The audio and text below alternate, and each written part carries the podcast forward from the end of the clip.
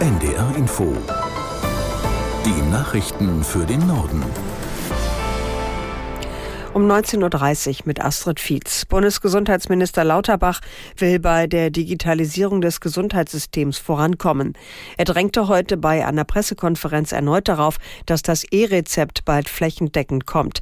Es soll ab kommenden Jahr das klassische Papierrezept ablösen und Arbeitsabläufe vereinfachen. Aus Berlin Jan Zimmermann. Bundesgesundheitsminister Lauterbach will Druck machen, vor allem auf die Ärzteschaft. Denn in einigen Arztpraxen gibt es nach wie vor technische Probleme oder fehlt entsprechend geschultes Personal. Viele Ärztinnen und Ärzte müssen bisher das elektronische Rezept noch ausdrucken und in Papierform an die Patienten übergeben. Genau davon will Lauterbach weg. Deutschland sei ein Entwicklungsland, wenn es um die Digitalisierung des Gesundheitssystems geht, sagte der SPD-Minister. Ab nächstem Jahr soll es Pflicht werden, Verschreibungen elektronisch auszustellen. Die Daten werden auf einem zentralen Server gespeichert. Über eine App oder die Gesundheitskarte der Patienten können die Apotheken auf die Rezepte zugreifen.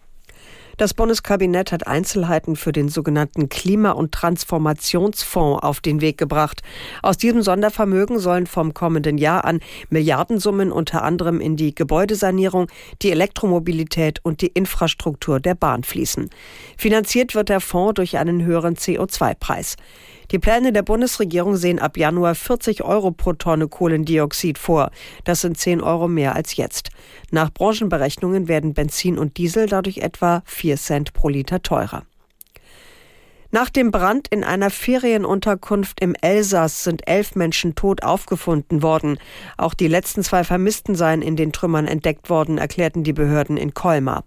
Das Feuer in der Ferienunterkunft war heute früh ausgebrochen.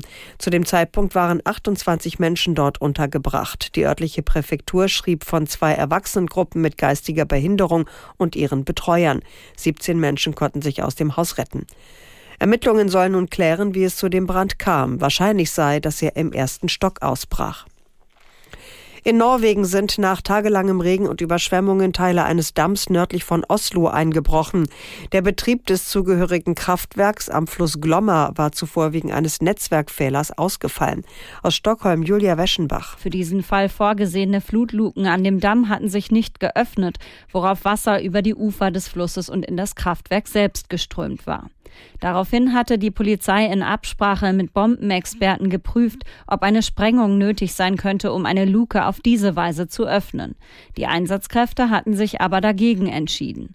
Bilder des norwegischen Fernsehens zeigten, wie die Wassermassen mehrere Bäume neben dem Kraftwerk mit sich rissen und einen Teil des Dammes zum Einsturz brachten. Das waren die Nachrichten.